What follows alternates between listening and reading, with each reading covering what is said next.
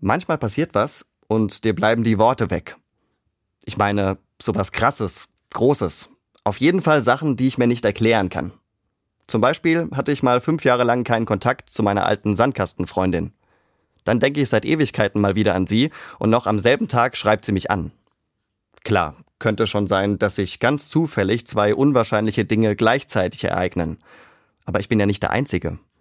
Ein Freund sieht punktgenau nach einer einschneidenden persönlichen Entscheidung einen herrlichen Regenbogen.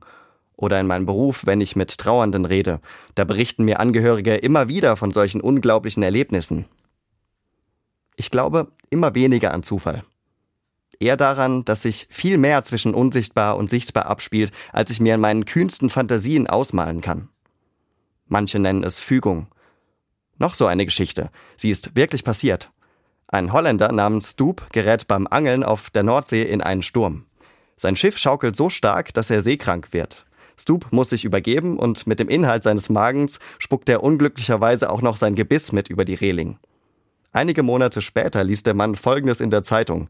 Ein Angler hat einen ungewöhnlichen Fang gemacht. Im Bauch eines 10 Kilo schweren Kabeljaus hat er ein Gebiss gefunden. Stoop fährt sofort hin und stellt vor Zeugen fest, es ist sein Gebiss und es passt. Unglaubliche Geschichte. Und für mich ein weiteres Zeichen dafür, wie abenteuerlich das Leben sein kann. Auch mit Gott.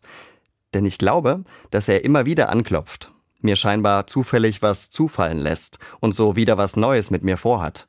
Vermutlich auch dann, wenn auch ich vielleicht irgendwann mal meine dritten Zähne in die Weiten des Meeres spucke.